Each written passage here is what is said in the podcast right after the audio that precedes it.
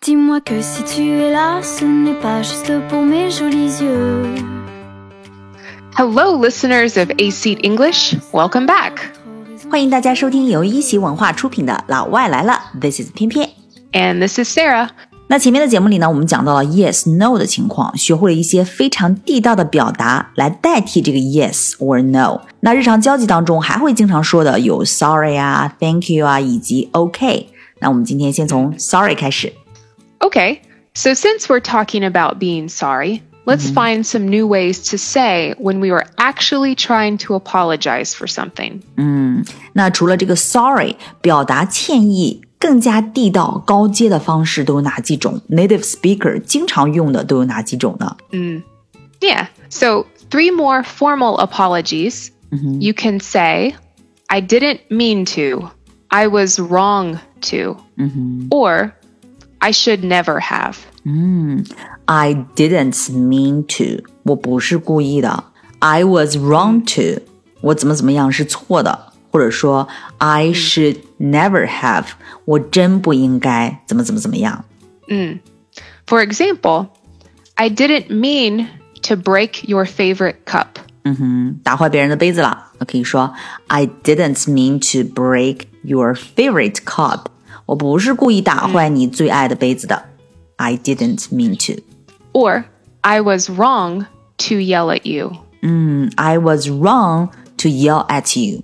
我冲你吆喝是错的。I was wrong to do something，也是表达歉意。 I should never have lied to you. I should never have lied to you.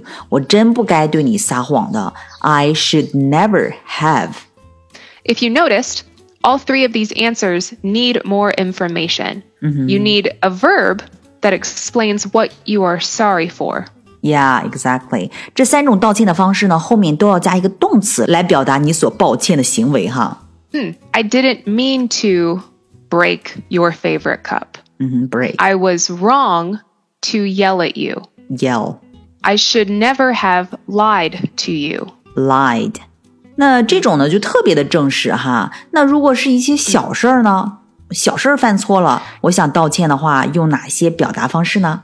Yeah. So these three answers can be more formal. What if you were apologizing for something small? Uh, you forgot to bring a pen to class, or you accidentally bumped into someone. 呀、对，上课忘带笔了，对吧？或者说 you accidentally bumped into someone，不小心碰到别人了，撞到别人了，那这个怎么道歉呢？ Here, you can say, My bad. My bad. My bad means that you know you did something wrong, but it was not a big thing. 我的错，但是仅仅是小事儿哈。I know I did something wrong, but it wasn't a big thing. 比如说 if I break my friend's laptop or if I mess up a big presentation at work, I would not say, my bad. ，of course，弄坏了人家的这个 laptop 笔记本电脑了，或者说 messed up a big presentation at work。那这种情况你都不能用 my bad，太轻描淡写了哈。 Yes, only small things. Yeah, only small things. 那以上呢就是表达 sorry 的地道高阶的用法。 Great. Yes. No. Sorry. Now, let's look at another useful word thank you. We have three phrases you can use depending on how much you want to thank them. 那表达 thank you 也给大家总结了三种地道实用的表达，这样的话大家就不会过度的去用这个 thank you 了哈。 Yes, let's start with a small thank you. You can say, I appreciate it, or I appreciate that. I appreciate it，或者说、I appreciate that，这个真的是太常用了哈。 Maybe someone said something nice about you, gave you a compliment. 嗯，比如有人夸你了，gave you a compliment，、可以用这个 I appreciate it，或者说 I appreciate that，不用说 Yeah where where。 Pian Pian, I really like your outfit today. It's cute. 啊，I appreciate it，这样就听起来非常的自信优雅哈。 Yeah, or maybe Maybe my husband carried something heavy for me. I can tell him I appreciate it. It's the same as saying thank you. Yeah, right，跟说这个 thank you 是一样的意思哈。那如果就是比这个再深一点的感激呢，那我们怎么说呢？ Okay, a little more thankful. 嗯哼， You can say, you shouldn't have. 哦、y o u shouldn't have，你不该怎么怎么样。哎，比如呢，举个例子吧，这个怎么用呢？ Your mom buys you a new phone, or your friend plans a surprise party for you. Yeah, I can see. 啊、y o u shouldn't have. Yeah. You're telling them you didn't have to do that nice thing, so thank you. 嗯，You shouldn't have，其实就是说 You didn't have to do that nice thing. So thank you. Right? Yeah. Okay. What if you want to show that you're really thankful to someone? 嗯，对，如果真的是超级感激别人呢？ If you're really thankful, you can say, You're a lifesaver. 你是我的救命恩人，You are a life saver。life saver 两个词合成一个词哈，life saver 就是恩人呐、 Yeah. the person you are thanking does not actually need to save your life. But you want them to know that they are so wonderful and you are very thankful. 呀，不一定是真的救命了哈。He doesn't actually need to save your life. Yeah. It's just a dramatic way to show your thankfulness, right？就是表达极大的感激。 Yeah. So, for example, you forgot your cell phone in a taxi, and the taxi driver drove back to find you and give you your phone. 嗯，这都可以上学类逢世纪了哈。 Yeah. So, you might want to say to him, Oh, thanks. You're a lifesaver. Thanks, you are a lifesaver，恩人呐、 Maybe you are sick and your friend covers your shift at work. Wow, you are sick and your friend covers your shifts at work. 你病了，你朋友呢替你值班儿。 Yeah. You can tell them you're a lifesaver Mm-hmm. because to you, it was a big gesture Of and you're course. very grateful. Exactly.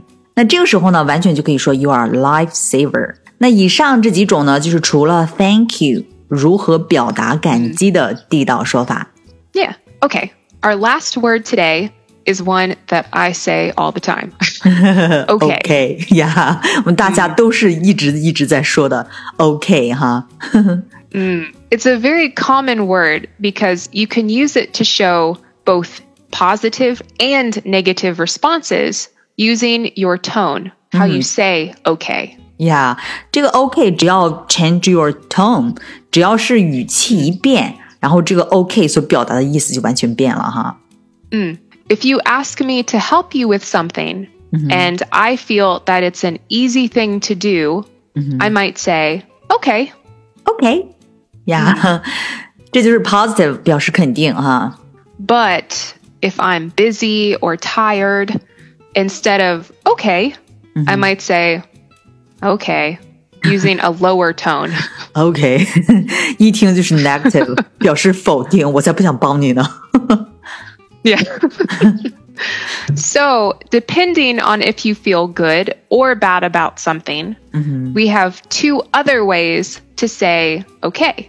You can say all right 嗯，All right， and very well. 嗯，very well，不要老是用 OK 了哈，不要过度使用这个 OK，我们可以改用 All right 以及 very well。那这两个具体怎么用呢？